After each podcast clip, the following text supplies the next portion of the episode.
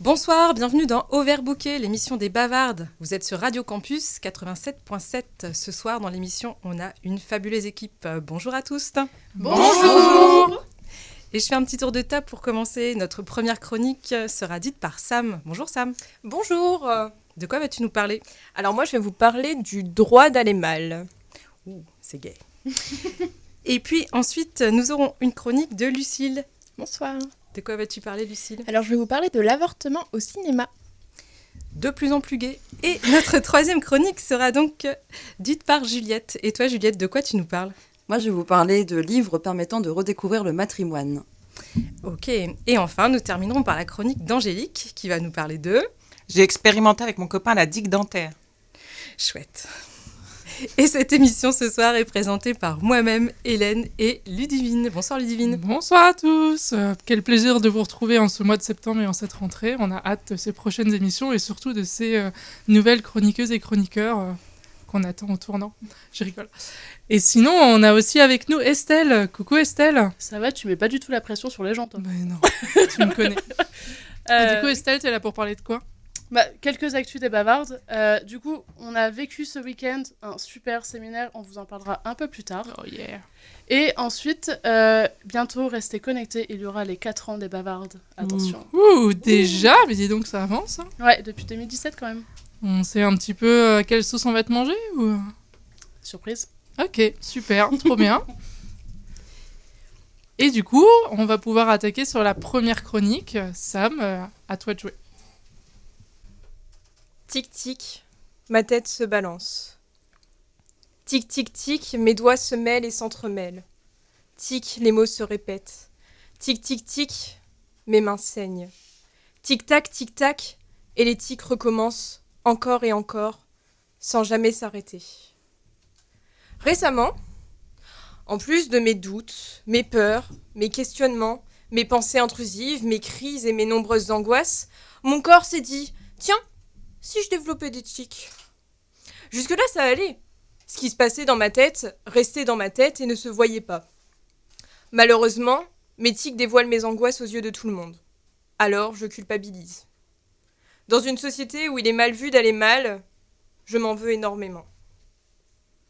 En France, on ne dit pas simplement bonjour avec un sourire, mais bonjour, ça va? C'est quelque chose que je ne comprends pas et, je crois que je le comprendrai jamais. A-t-on vraiment envie de connaître la réponse? Vu le peu d'écoute que les gens nous accordent lors de ces discussions, je ne pense pas. Mais voilà, c'est devenu une formalité, un, un automatisme. Tout comme sa réponse d'ailleurs. Ça va et toi? Réponse que l'on répète encore et encore à longueur de journée. Mais non, je ne vais pas bien. Chaque sortie, chaque interaction est un effort qui me semble insurmontable. Je ne supporte pas le simple bruit d'une moto, les gens, la chaleur, je ne supporte pas que l'on m'effleure. Alors pour une fois, à ce bonjour, ça va je répondrai non. Non, je ne vais pas bien. Mais pensez-vous, cette réponse ne convient pas Eh bien non, il faut être en forme, sourire, gérer ses émotions, faire du sport, manger sain équilibré, gérer le travail, mais aussi les amis et les amours. Être calme, mais aussi s'amuser. Puis sortir de temps en temps, bah oui, pour pas paraître ennuyant, se concentrer sur sa respiration, faire du yoga pour calmer ses états d'âme, et la méditation. T'as testé la méditation? Du plus loin que je me souvienne, on m'a toujours reproché d'aller mal. Sam, t'es tout le temps trop fatigué. Sam, souris un peu. Positive, Sam. Tu pourrais sortir un peu pour une fois, ça te fera du bien. En parlant de sortir, tiens, le champion des meilleures excuses pour éviter les soirées, c'était moi alors qu'un simple je n'ai pas envie, suivi d'un ok, pas de souci, aurait bouclé la conversation en deux minutes. Mais non, bah non. En plus du je ne vais pas bien, le je n'ai pas envie n'est pas bien vu. Après tout, quelle idée de s'écouter soi-même, d'écouter ses envies, ses besoins? Quelle idée de faire ce qui nous rendrait heureux, heureuse. Je me demande souvent combien font semblant. semblant. Combien enfilent leur masque, je vais bien, ne t'en fais pas avant de commencer leur journée. Pourtant, je reste convaincue que si nous laissions la place aux émotions négatives, la vie serait un peu moins désagréable. Certes, nos failles ne se refermeraient pas forcément, mais nous nous sentirions moins seuls et pourrions peut-être nous entraider, en trame bancale. Au lieu de ça, il faut être opérationnel pour tout. Aller vite, mais en faisant les choses bien surtout. Il faut sourire, savoir faire les conversations. Prendre son temps est impensable. Souffler et dire stop, je ne peux pas, l'est encore plus. Ce n'est pas nous qui sommes inadaptés au monde. C'est ce monde qui ne sait pas s'adapter à la diversité de nos identités, nos personnalités, nos ressentis, nos sentiments. Alors toi qui m'écoutes, je vais te dire ces quelques mots que j'aurais aimé entendre, en espérant qu'ils t'apaisent le temps d'un instant. Tu as le droit d'aller mal. De ne pas avoir envie, c'est totalement ok. Et si tu veux te mettre en boule dans ton lit et pleurer jusqu'à t'endormir, il n'y a pas de problème. Oui, tu peux être bancal. Oui, tu peux avoir tes failles et te sentir vide. La vie, c'est pas constamment aller bien. Il faut accepter de ressentir des choses négatives. On fait tous de notre mieux dans ce monde compliqué. Et moi, je trouve ça déjà énorme. Merci Sam. Waouh, merci beaucoup pour ce témoignage et cette superbe chronique qui est en plus ta première, il me semble. Et, euh, et ouais, carrément, on a le droit d'aller mal et je pense que tout ce que tu dis, ça va faire du bien à beaucoup de gens, euh, moi y compris. Et je pense, j'ai l'impression de voir qu'autour de la table, ça a l'air de faire, euh, de faire mouche. Donc merci beaucoup pour ce partage. Est-ce qu'il y a quelqu'un, quelqu'une qui aimerait réagir sur cette chronique et en fait, toi Sam, peut-être nous expliquer pourquoi tu as eu envie de partager ça et euh, comment tu te sens depuis que tu as réalisé ce genre de choses? Euh, Disons que du coup, comme je l'ai expliqué dans ma chronique, pardon, euh, récemment, suite à mon anxiété, j'ai développé des tics, ce qui est invivable en société parce que du coup, je vis avec des boules je ne supporte pas le bruit, je ne supporte pas les gens, et c'est assez compliqué à vivre. Et disons qu'on m'a tellement reproché voilà ce, truc d'aller mal euh, tout le temps à me dire euh, mais sors mais va voir des gens mais danse chante et tout en fait enfin si je ne le fais pas c'est que j'en ai pas les capacités c'est tout c'est pas que j'en ai pas envie et il y a ce truc de toute façon de culpabilité en général je trouve vis-à-vis -vis des gens qui vont mal ce que je ne comprends pas en fait au lieu de dire juste c'est ok, il n'y a pas de souci de soutenir la personne. Forcément, en fait, on va essayer de lui trouver des solutions. Certes, ça peut partir d'un bon sentiment, mais malheureusement, ça n'aide pas. Au contraire, je trouve. Et euh, du coup, voilà, je tenais à témoigner parce que euh, souvent, on s'en veut d'aller mal, alors que on n'y peut rien. Et c'est totalement ok. Et que ce soit passager, que ça dure des années, en fait, bah c'est tout, c'est comme ça, et, c'est aux gens de s'adapter, et c'est pas à nous, en tant que personnes qui allons mal, de, s'adapter aux gens et de se forcer, en fait. Donc euh, voilà, ça, ça, me tenait à cœur de le dire, parce qu'on est beaucoup à culpabiliser de ne pas aller bien, d'avoir ses failles, et d'être hyper bancal dans un monde un peu euh, galère, en fait. Donc euh, voilà, ça me tenait à cœur de le partager. Ça rajoute du mal au mal, hein, souvent, cette injonction à aller bien, en fait. Carrément. On se sent obligé d'aller bien il faut faire quelque chose pour aller bien. C'est ça, et puis vu qu'on n'y arrive pas, alors du coup on culpabilise encore plus et on se dit mais mince en fait c'est moi le souci, c'est moi qui n'y arrive pas alors que non en fait. Sans compter tous ces gens qui se permettent de donner des conseils non sollicités. Ça c'est le cas absolument pour tout, hein, les conseils non sollicités, mais aussi pour ton bien-être. T'as essayé la tisane oui, oui, et même le CBD, les huiles essentielles, l'homéopathie, euh, la méditation, le petit bambou, le yoga, la totale. ok. Voilà, tenez-vous-le pour dire. C'est bon. Vous avez pris des notes. Est-ce que quelqu'un, quelqu'une veut réagir à la chronique de Sam? Mais, pardon, mais du coup, tu t'es déjà excusé non? Ah je, ah, je m'excuse dans, dans, la vie de tous les jours, je m'excuse d'exister déjà, je m'excuse de parler, je, on me le reproche très régulièrement, mais ah oui, moi je dis quelque chose, je m'excuse, j'ai le pardon, mais hyper facile, et du coup je m'excuse constamment d'aller mal parce que j'ai. Mais du coup, dans ta chronique, tu dis de pas le faire. Oui, bien, alors il faut savoir que je suis, il faut savoir que je suis le pro pour donner des conseils que je n'applique pas à moi-même. Voilà. Donc ce conseil, je vous le donne, appliquez-le, mais ne me le faites pas appliquer.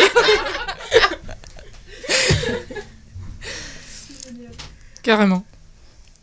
Ok, et eh bien euh, dans ce cas, nous allons écouter une chronique sur le cinéma euh, qui nous vient de Lucille. Alors pour cette première chronique, bon, c'est ma première à la radio, donc je vais essayer de, de garder le même niveau que Sam. Ça va être génial, vas-y. Alors oui, je voulais parler de, de cinéma et en particulier de femmes cinéastes et de, de minorités. En fait, enfin, c'est, les- femmes sont souvent euh, sous-représentées au cinéma et pourtant elles sont très très très présentes. Et en particulier, enfin, j'ai commencé à réfléchir parce que les femmes et le cinéma c'est hyper large.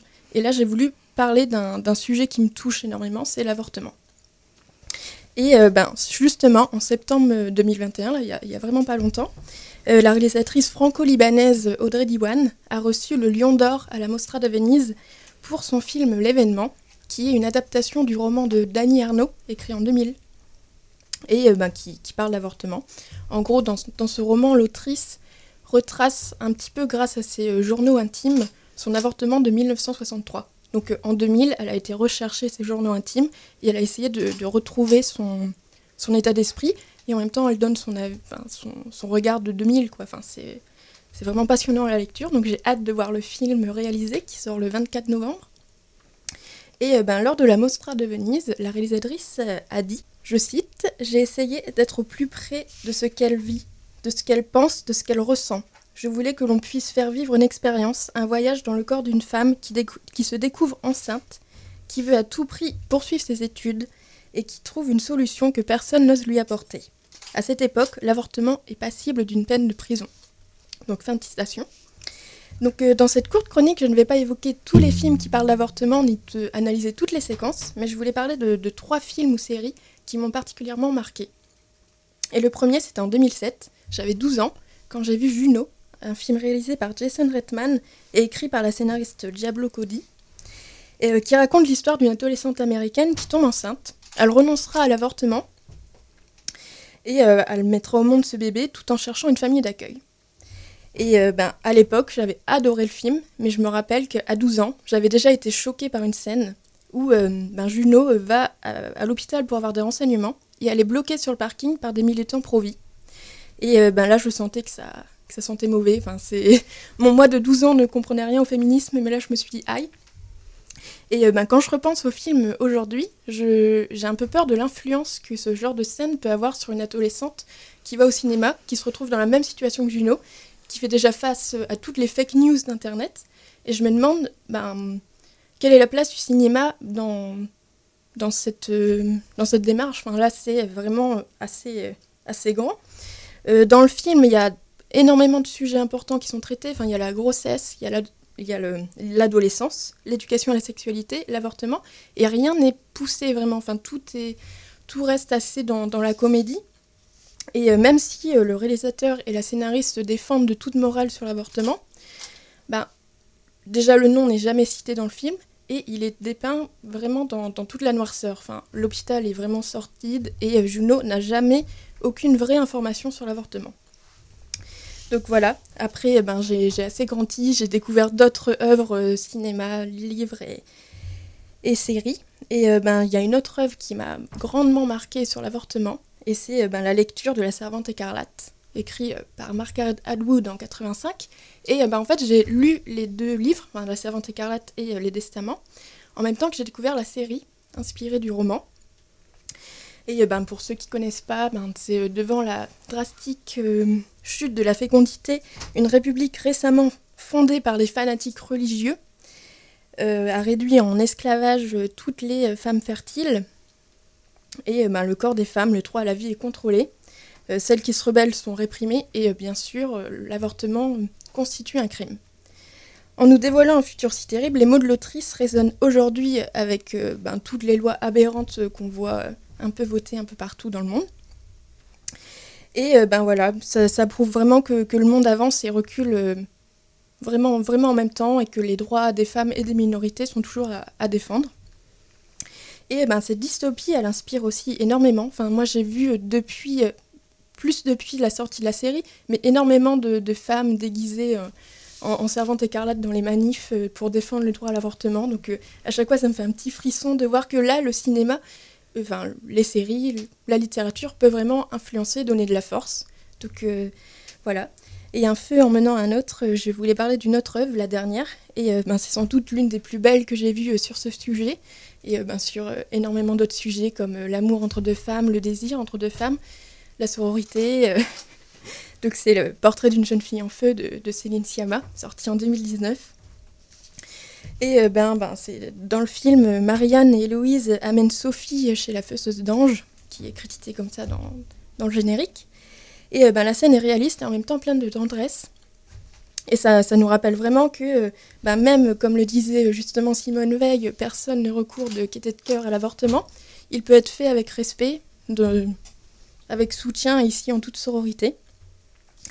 Et euh, ben, j'ai été chercher un peu dans mes livres et Iris Bray, théoricienne et critique du cinéma, dit euh, à propos du film dans son essai euh, Le regard féminin, une révolution à l'écran, publié en 2020, je cite, Héloïse demande à Sophie si elle a la force de rester éveillée et de se remettre alors dans la même position que lors de l'avortement, puis elle se place entre ses cuisses, jouant le rôle de la fauseuse d'ange. Elle regarde ensuite Marianne et lui demande de peindre la scène. Par cette mise en abîme, la représentation de l'avortement, Siama man- le manque cruel de représentation des expériences liées exclusivement au corps féminin. Elle montre aussi qu'une tradition des gestes visant à réapproprier la connaissance du corps féminin se transmet autrement que dans les livres de médecine, mais dans l'art. Portrait d'une jeune fille en feu révèle comment les œuvres de femmes et les récits de leur expérience ont été minimisés, ignorés, invisibilisés, détruits. Le feu du titre se réfère à celui qui se loge dans le bas-ventre des héroïnes. Fin de citation. Le corps des femmes est un terrain qu'il faut se réapproprier, qu'il faut découvrir d'un regard neuf. Nous avons besoin de documentation, de représentation, de, de vraies connaissances et de liberté sur le feu qui brûle dans nos bas-ventres, que ce soit dans le domaine de la médecine, de la société et surtout dans l'art. Donc euh, merci pour votre écoute et je vous souhaite plein de beaux moments dans les salles obscures. Waouh, merci. Eh bien, encore une fois, pour une première chronique, je pense que. Oh, on n'a rien à, à ajouter par rapport à ça. Franchement, félicitations. C'était super intéressant, euh, tes exemples. euh, J'ai adoré euh, les, les- les trois films et séries dont tu parles. Je pense qu'ils parlent à toutes et tous autour de la table parce que ce sont des choses qui sont très. euh, euh, qui sont assez grand public, mais qui en même Mhm. temps véhiculent des idées qui sont beaucoup plus profondes que ce qui pourrait en paraître. Et du coup, c'est hyper intéressant de les avoir vus comme ça. Euh, Merci. Est-ce que euh, quelqu'un, quelqu'une veut réagir à cette chronique ou est-ce que peut-être tu veux nous dire pourquoi ce sujet te touche ou pas? Et, euh, et surtout qu'aujourd'hui, c'est un sujet qui est de plus en plus présent et sur lequel il faut continuer à se battre aujourd'hui Oui, parce oui. qu'il commence à disparaître de plus en plus. Pour info, le 25 septembre, il y a eu un appel à la manifestation pour la- le droit, enfin, les droits aux avortements. Enfin, le droit à l'avortement, je ne sais pas parler. Non, mais le droit à l'avortement, et ça, ça prouve qu'aujourd'hui, il faut continuer à se battre pour l'avoir, et que même dans les œuvres euh, contemporaines, de séries, de films, etc., euh, on, on a toujours ce, cette espèce de est-ce que tu es sûr de vouloir le faire? Non, mais tu sais pas ce que tu fais, non, mais tu te rends compte. Et même dernièrement, euh, Estelle et moi, on a participé à une, une contre-manifestation sur Amiens. Et on a eu la, la joie de discuter avec euh, certaines personnes qui nous ont clairement dit euh, bah, bien sûr, allez vous faire avorter et mettrez votre fœtus autour de votre cou, et comme ça, vous serez fiers de l'avoir. Et qui nous baratinaient sans nous écouter, et c'était assez euh, Angoissant. Violent. angoissant, violent, frustrant, énervant d'entendre ça et de vivre ça. Du coup, merci pour ce sujet. Je vais arrêter de monopoliser la parole. Juliette? Oui, ça me fait penser un petit peu à la série euh, Crazy Ex-Girlfriend. Je ne sais pas si euh, certains et certaines d'entre vous l'ont vue. Euh, c'est une série déjà qui est super au niveau représentation LGBT+, et qui aborde aussi la question de l'avortement chez une femme d'un certain âge. Je ne vais pas en dire plus pour pas spoiler la série, mais voilà, ça montre aussi qu'il y a une représentation de plus en plus importante, y compris dans les séries américaines qui, parfois, il faut l'avouer quand même, ont tendance à être un petit peu conservatrices. voilà. Donc... voilà, ça m'a fait penser à ça et c'est une série que je vous recommande grandement si vous l'avez pas vue parce qu'elle est drôle et en plus euh, vraiment ça fait réfléchir, y compris sur les questions de santé mentale, ce qui est assez rare. Merci. Merci. Sam? Et euh, oui, du coup, pour parler de, ce truc de film, etc., il y a eu justement là en août encore euh, une polémique avec C8, C- C8 pardon, C8 qui a, qui a osé euh, mettre à la télé le film Unplanned, qui est un film pro-life en fait, et qui, comme tu le dis, avec euh, l'Amérique conservatrice, a fait franc succès aux États-Unis, alors qu'en réalité c'est plus une propagande anti-IVG, et, euh, et c'est là où on remarque on remarque pardon, que ça ne tient qu'à un fil. Et du coup, pour revenir sur les petites références, etc., moi je vous conseillerais de lire euh, Il fallait que je te le dise d'Aude Mermillot, qui est une bande dessinée en fait, euh, qui parle justement de son témoignage euh, d'avortement et qui, elle, parle du fait que même si c'était un choix voulu, ça reste un choix très compliqué et que, euh, qui parle aussi du coup de l'accessibilité, certes en France, mais qu'au final, euh, voilà, de ce truc de culpabilisation, même vis-à-vis des discours que l'on peut entendre. Et euh, en fait, il y a une deuxième partie dans la bande dessinée où là, sur le coup, c'est euh, les témoignages du coup d'un point de vue euh, médical, donc avec un médecin avec qui elle a travaillé. Et du coup, c'est très très intéressant, on apprend énormément de choses et c'est très important d'en parler. Du coup, voilà, c'était la petite ref. Super, merci.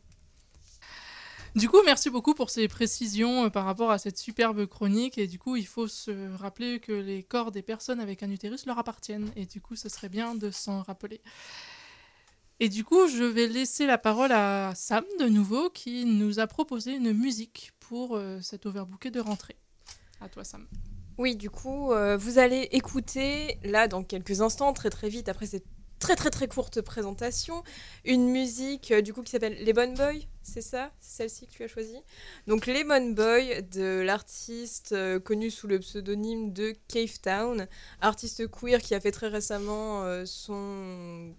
très récemment, il y a un an, son coming out trans, et qui a une voix incroyablement douce. Vraiment, écoutez ça si vous avez envie de douceur et de... Alors, Wikipédia euh, caractérise ces chansons de chansons moelleuses, si on reprend la traduction, et je trouve ça incroyable. Donc écoutez ces chansons accompagnées de son fidèle ukulélé, et c'est incroyable. Donc je vous laisse écouter ça tranquillement. There once was a bittersweet man, and they called him Lemon Boy. He was growing in my garden, and I pulled him out by his hair like a weed. And like weeds do, he only came and grew back again. So I figured this time I might as well let him be.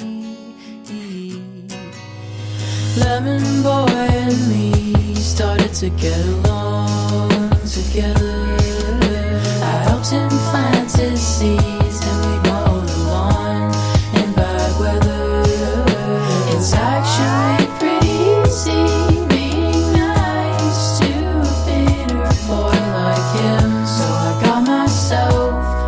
citrus friend.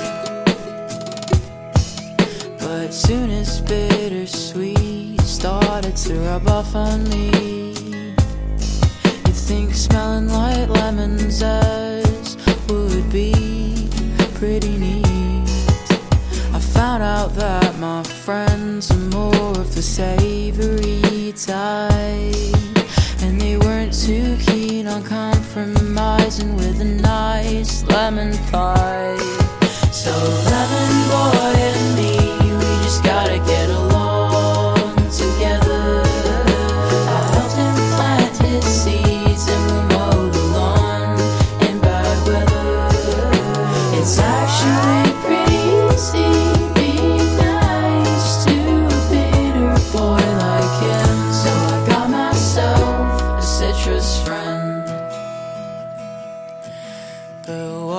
I run out of fertilizer?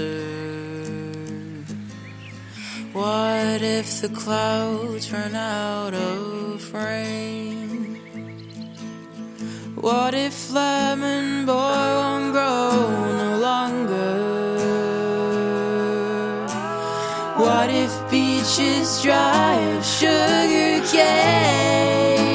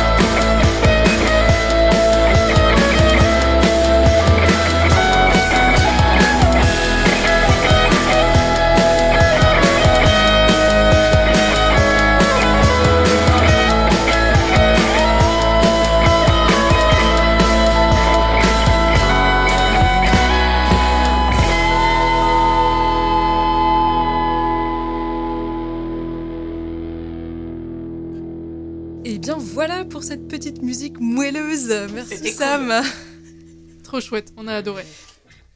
Personnellement, je suis un peu déçue parce que je m'attendais à ce que Sam chante. Et, et en fait, euh, non. Ça aurait peut-être été mieux, limite. Non, mais il est timide. On n'est donc pas tous euh, du même avis sur le- l'artiste, pas de problème. La prochaine fois, une chanson du coup, Sam. Ouais. Oui, ou alors Angélique, je sais pas. Bon, trêve de plaisanterie. On a encore quelques chroniques à écouter. Euh, je vous propose pour l'instant d'écouter Juliette qui va nous parler d'un livre qui permet de découvrir donc le matrimoine. Alors aujourd'hui, je vous propose donc une petite plongée dans un vaste univers encore méconnu, le matrimoine. Un mot qui est loin d'être nouveau puisqu'il a bien longtemps cohabité avec son pendant masculin, le patrimoine. Comme beaucoup de mots féminins, parmi lesquels autrice, poétesse, philosophesse, peintresse, il a disparu, ou plutôt il a été effacé. Comme il devenait inconcevable de se référer aux femmes comme des créatrices ou des penseuses, il était tout aussi inenvisageable de reconnaître l'existence d'un héritage, d'une mémoire à préserver. Aujourd'hui, la notion de matrimoine ressurgit dans un mouvement de réappropriation de notre passé commun. Il s'agit de rétablir une vérité. Il y a toujours eu des créatrices, des penseuses, des guerrières, des reines, des femmes actrices de leur temps et de leur pays. Il est important aujourd'hui d'exhumer leurs œuvres, de reconnaître leur existence, de les intégrer dans le récit historique et culturel, à la fois pour leur rendre hommage, ou plutôt famage, mais aussi pour ouvrir des horizons aux générations futures. Alors qui sont nos mères symboliques? Celles qui ont travaillé, créé, qui se sont battues, qui se sont affirmées, qui ont renversé ou fondé des États, et qui ont laissé des traces que les hommes se sont appliqués à effacer. J'aimerais vous proposer des lectures qui vous permettront de vous réapproprier ce matrimoine. À commencer par une sortie très récente, un livre de la journaliste Titiou Lecoq intitulé Les Grandes Oubliées, Pourquoi l'histoire a effacé les femmes, publié chez l'Iconoclaste.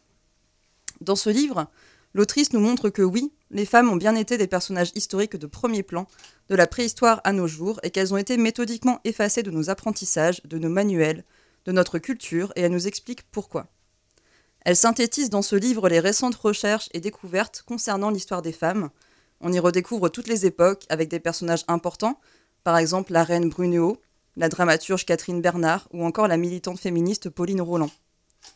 Mais on y trouve aussi décrit le rôle des anonymes, chasseuses, guerrières, le féminin de troubadour, bâtisseuses de cathédrales, écrivaines et bien d'autres. C'est un livre passionnant qui se lit extrêmement bien, adressé au grand public. L'autrice est pédagogue et introduit des touches d'humour toujours bien placées avec une ironie savamment dosée. Elle écrit, je cite, On a effacé celles qui avaient agi, celles qui, dans le passé, avaient gouverné, parlé, dirigé, créé. On nous a raconté que d'elles, il n'y avait rien à dire puisqu'elles auraient été empêchées. Si les femmes n'apparaissaient pas dans l'histoire, c'est parce qu'elles avaient été trop occupées avec les enfants, le ménage, le ragoût de pommes de terre. C'est faux. Ensuite, la redécouverte du matrimoine n'est rien si l'on oublie de parler de la langue. Les mots sont un outil de pouvoir. Et c'est bien la raison pour laquelle, quand des hommes ont souhaité exclure les femmes des fonctions de pouvoir ou de création, ils n'ont pas oublié de supprimer les noms qui les désignaient. Dans leur esprit, ce qui n'est pas nommé ne peut pas exister. Et les noms de métiers ne sont pas les seules victimes, c'est toute la langue dans ses moindres détails qui est refaçonnée à l'image du patriarcat. Eliane Viennot, professeuse émérite de littérature de la Renaissance et militante féministe, explique dans son essai Non, le masculin n'emporte pas sur le féminin tout le processus de masculinisation de la langue qui se met en place à partir du XVIIe siècle, en parallèle d'une marginalisation sociale, culturelle et politique des femmes. En faisant cela, elle nous montre aussi que tous les outils pour démasculiniser la langue, on les a déjà en fait dans cette langue, et on peut facilement la rendre plus égalitaire et inclusive. Ce livre, c'est une vraie mine d'or, un essai à la fois révoltant et salvateur car il est très intelligent. Il donne toutes les clés de compréhension et les arguments pour adopter et défendre une langue plus juste et égalitaire. Cet essai montre de quelle manière l'effacement du matrimoine s'est inscrit jusque dans la langue elle-même, en invisibilisant jusqu'au plan linguistique les femmes. Or, ces femmes existent, et les mots pour parler d'elles aussi. Libraresse, officière, chevaleresse, brasseresse ou encore vainqueresse. Un livre indispensable à retrouver chez les éditions X. Pour finir, j'aimerais aussi évoquer une autre maison d'édition qui s'appelle Talent Haut. Comme son nom le laisse deviner, c'est une maison qui se joue des codes, à destination des enfants essentiellement et publie des textes qui bousculent les stéréotypes de genre.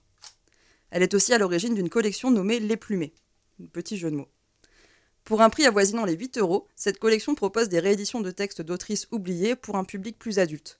On y trouve par exemple la romance poétique saphique L'Aimé de René Vivien, le roman naturaliste Victoire la Rouge de Georges de Perbrune, qui parle de viol et d'infanticide, ou encore un essai féministe publié en 1801, Opinion d'une femme sur les femmes de Fanny Raoul.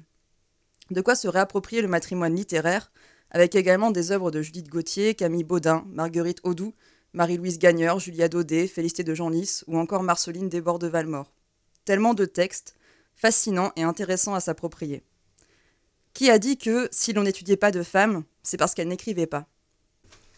Merci Juliette. Ah oui, Est-ce que tu peux nous rappeler le, le titre de l'œuvre de...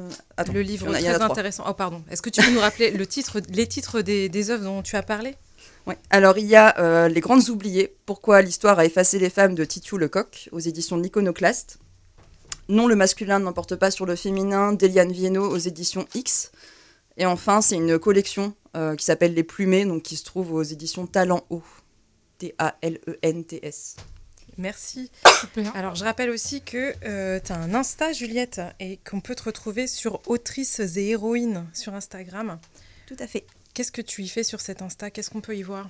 Alors, euh, du coup, sur, cette, euh, sur ce compte Instagram, en fait, je suis partie du principe euh, de ne pas, parler, de pas du tout parler d'hommes, en fait, euh, dans l'occurrence. Donc, euh, j'exclus absolument euh, la littérature masculine. Et en fait, j'essaye de remettre en avant euh, les autrices et aussi euh, de scander ce mot, en fait, pour qu'il soit omniprésent et que tout le monde s'y habitue. Euh, et voilà, il y a aussi pas mal de. Enfin, j'essaye en tout cas d'intégrer pas mal de littérature LGBT, et puis voilà, de parler un petit peu de toutes ces problématiques. représentation des femmes et pourquoi héroïne parce qu'en fait le but c'est pas forcément de parler de romans qui sont écrits par des femmes et qui parlent d'hommes c'est aussi voilà de- de romans qui parlent de, de femmes et également de toutes les autres minorités en fait Fascinant, merci beaucoup. Super, merci beaucoup. Et en plus, ta chronique, elle tombe super bien parce qu'il y a deux week-ends, c'était aussi les journées du patrimoine. Et je sais que cette année, il y a. Alors, je sais plus si c'est par rapport à d'autres années ou pas, mais j'ai l'impression d'avoir vu un peu plus de, de femmes qui mettaient en avant justement le matrimoine, à contrario de cette journée du patrimoine national, et d'essayer de remettre en avant des conférences ou euh, des euh, œuvres ou euh, des bâtiments vus en fait par le spectre des femmes et, et pour les femmes. Donc, euh, merci pour ces initiatives. faut, faut savoir qu'au musée Jules Verne, il y a beaucoup d'œuvres de femmes qui sont pas mises en exposition et qui sont euh, au sous-sol, dans les archives, je sais pas quoi, et que il c'est beaucoup des, des- c'est beaucoup des, des œuvres d'hommes qui sont mises en avant et que les, les touristes peuvent voir en fait. Ok. mais, mais en fait c'est souvent le cas parce que même dans les manuels etc en fait enfin je pense qu'on on l'a tous déjà entendu et toutes euh, on nous dit non mais si on parle pas des femmes c'est parce qu'elles n'ont pas écrit tout simplement ou alors qu'elles écrivaient mal ou, euh, ou qu'elles n'ont pas produit d'œuvre en fait. Mais c'est faux. Et euh, il y a une production énorme c'est juste qu'en fait euh, parfois on a même choisi de détruire ces œuvres en fait. Euh, on a gardé celle du mari par exemple et on a euh, complètement euh, oublié la femme. Donc voilà c'est volontaire en fait ce choix et, et elles existent. Sam? Et d'ailleurs, pour revenir justement sur cette invisibilisation des femmes, par exemple, moi, ça me fait penser à ce qui se passe en ce moment à Paris, avec l'œuvre de Christo euh, par- euh, sur l'Arc de Triomphe. Et euh, les médias scandent, en fait, Christo par-ci, Christo par-là, pardon, alors que la réalité, c'est que c'est une œuvre de Christo et de Jeanne-Claude, sa femme, et qu'ils ont travaillé ensemble toute leur vie. Et quand on regarde les titres des journaux, on ne parle que de lui, en fait, cet artiste prodige, etc. Alors que c'est un travail qu'ils ont fait ensemble, en fait. Du coup, voilà, ça. Typique pour Paris. Mais pour, pour tout en réalité, parce que la, la plupart des œuvres des, des- des hommes, en fait, euh, en fait n'auraient jamais pu exister sans les femmes qui y avait derrière, qui font souvent le petit travail, entre gros guillemets, c'est-à-dire de, de, de classer, de mettre en avant, de réfléchir, de, euh, de, de, de, de, de les soutenir pendant que eux pavanent, entre guillemets, sur pas mal de points, et, euh, et, et ensuite se réapproprient les, les œuvres sans citer. Parce qu'en fait, c'est normal qu'une femme travaille pour un homme. Enfin, en Alors. tout cas, c'est ce qu'on on, on nous fait croire euh, et ce qu'on nous a toujours fait croire dans l'histoire par rapport à ce genre de choses. Dans, dans la politique, notamment, il y a Barack Obama qui commençait souvent ses discours par Je remercie ma femme. Mais pourquoi il remerciait sa femme? C'est parce que pendant que elle, elle, elle, elle élevait ses enfants, lui, il avait tout le temps de faire sa place dans la politique, en fait. Et outre élever ses enfants, euh, Michelle Obama a, participé à énormément d'œuvres caritatives, a, monté énormément de mouvements euh, pour les femmes, etc. Et en fait, en réalité, euh, Michelle Obama a une carrière politique qui est extraordinaire, même pas, alors qui n'est pas à l'égal de son mari parce qu'il était président des USA. Et encore, en fait, ça n'a absolument rien à voir. Et, euh, et qui, euh, même si euh, elle avait la charge d'élever les enfants, entre guillemets, et que son mari la, la, pour ça, elle faisait des choses extraordinaires à côté. Et ça n'a jamais empêché qui que ce soit de faire ça. Alors elles sont pas forcément derrière et, aux manettes en sous-main. hein. Je pense par exemple, si on prend juste Marie Curie, par exemple, elle était la, scientifique de génie et lui, il était derrière en, en- en soutien en fait. Sauf que ben, on pouvait pas donner de prix Nobel à une femme et que on a toujours dit Pierre et Marie Curie en fait, la scientifique de la, de la bande, le génie de la bande, c'était elle clairement quoi. Sans compter toutes les femmes qui ont fait plein de choses seules. Voilà, tout simplement. Aussi. Et ben merci beaucoup pour cette superbe chronique. C'était aussi la première fois à la radio, il me semble. Du coup, euh, félicitations. On a plein de premières fois ce soir. On adore. Venez faire des chroniques avec nous. Et Et, faire euh, vos premières fois avec les bavardes. On adore. Et du coup, pour euh, notre traditionnelle dernière chronique, nous allons accueillir la légendaire, l'incroyable, la magnifique Angélique, qui va nous parler d'un sujet euh, extraordinaire et qui est tellement méconnu, mais que tout le monde devrait connaître, qui est... La digue dentaire. Moi aussi, j'ai fait ma première fois et je vous raconte. Youhou, on a hâte d'écouter ça. Comme toujours, je suis très heureuse d'être parmi vous aujourd'hui. Et vraiment, j'ai donné de ma personne pour écrire la chronique que je vais vous lire. Autour d'un verre, un soir, entre filles, certaines dans le studio, d'autres se reconnaîtront, nous nous sommes mis à parler de moyens de protection contre les IST et les MST. On connaît toutes les préservatifs internes et externes, mais quand on aborde le sujet de la digue dentaire, très peu de mes copines les ont essayés. Et moi, je connaissais même pas leur existence. Avant d'oser l'avouer lors de cette conversation, je tape discrètement sur Google Images et je tombe sur des patients dans un cabinet dentaire. C'est un peu chelou. Je me lance et demande ce que c'est. Du coup, je vous l'explique là. En fait, c'est un carré de latex qui protège des IST et des MST lors des rapports bucco-anaux, anal et bucco-vaginaux. Chroniqueuse de terrain et surtout en manque d'inspiration pour cette chronique, j'ai donc testé pour vous aujourd'hui avec mon copain la digue dentaire. Faut déjà savoir que j'ai fait trois pharmacies, les plus grandes d'Amiens, et qu'elles n'en avaient pas en stock. Sur Amazon, c'est 5 euros les 5, ça fait 1 euro le cuni. Je suis trop pauvre pour me faire les champs sécurité en fait. Suivant les conseils de mes copines et d'internet, je me suis donc dit que je couperais une capote le moment venu. Bien que pas très motivé mais gentil, j'embarque mon copain dans l'aventure. Je lui dis tu vas voir, on va rigoler. Et lui me dit mais pas du tout, on va se faire chier. Bref, c'est le jour J, l'heure H, le 15 septembre. J'ai l'impression qu'on va perdre notre virginité ensemble. Il y a moi, sublime et merveilleuse, mon mec gentil mais pas convaincu, et entre nous des ciseaux et une capote. Je lui conseille de couper le préservatif pour former quelque chose de plat, pendant que j'allume quelques bougies, dénotant tout à fait avec la gêne du moment présent. On se déshabille, moi toujours sublime et merveilleuse, lui visiblement content de me voir. Je m'allonge, on se demande qui va tenir le bout de latex sur ma vulve. J'essaye de la tenir, je lui mets un doigt dans l'œil à mon copain, il essaye de la tenir, mais il a trop de trucs à gérer, il se dit qu'avec le lubrifiant et son visage ça va bien rester collé, du coup il la lâche, et la digue vient lui coller au visage comme un kawaii sur un torse un jour de grosse drache. Je l'essuie, l'embrasse, on retente. Je sens pas grand chose en fait, j'ai l'impression que mon copain tente une plongée en apnée, mais se heurte à un sachet plastique au fond de l'eau. Je rêve ou je l'entends suffoquer? Bref, euh, on passe à autre chose, je vais pas tout vous raconter là. Avec le recul, nous en reparlons. Il avait l'impression de lécher une rustine. J'avais l'impression d'avoir du cellophane sur la chatte. C'est peu excitant et au même titre que la capote externe, un genre de tue l'amour. C'était évidemment une expérience nulle et drôle, euh, parce qu'avec mon copain on se connaît depuis dix ans maintenant, mais ça reste la meilleure solution quand on baise avec un ou une inconnue, ou qu'on n'a pas fait le test contre les MST-IST. Alors euh, sortez couverts et vive les cunis, franchement, non? Merci beaucoup Angélique, comme d'habitude ta chronique elle est majestueuse et euh, c'est toujours avec impatience qu'on l'attend. Et franchement tu es mon héroïne. Parce que sincèrement réussir à tester ça alors moi je je, je, je suis je sais qu'on en C'est a beaucoup important de parlé. se protéger. alors on en a beaucoup parlé toutes les deux et moi c'est quelque chose que je défends et euh, je sais qu'avec des copines on veut faire le tour des pharmacies d'Amiens pour voir parce qu'on sait très bien qu'ils connaîtront même pas en fait. On, on- on est au courant de tout ça alors que c'est le seul moyen qu'on a de se protéger euh, particulièrement dans, des, dans, un, dans un rapport entre deux personnes avec des vulves. C'est un peu le meilleur moyen qu'on a de se protéger aujourd'hui euh, pour tout ce qui est euh, sexe oral. Et, euh, et même au- par rapport à tout ce qui est doigté, etc., il existe aussi des gants. Donc euh, souvent on en distribue, mais c'est vrai Alors qu'on ne en utilise. pas ma prochaine chronique. Pardon, ok, pas de souci. C'est vrai qu'on. On- Ah, je donne de ma personne, franchement. Non, c'est vrai qu'on on le teste rarement et merci parce que c'est déjà quelque chose dont on a, auquel on n'a pas accès mais qui est hyper important et qu'en fait qu'on nous apprend pas, euh, nous personnes avec une vulve, qu'on peut utiliser ce genre de choses pour se protéger et qu'en fait, spoiler alert, on peut attraper des merdes. Voilà, c'est souvent ce que les lesbiennes euh, ne savent pas. Donc voilà, et merci beaucoup pour ce test qui est hilarant. Eh bah, de rien.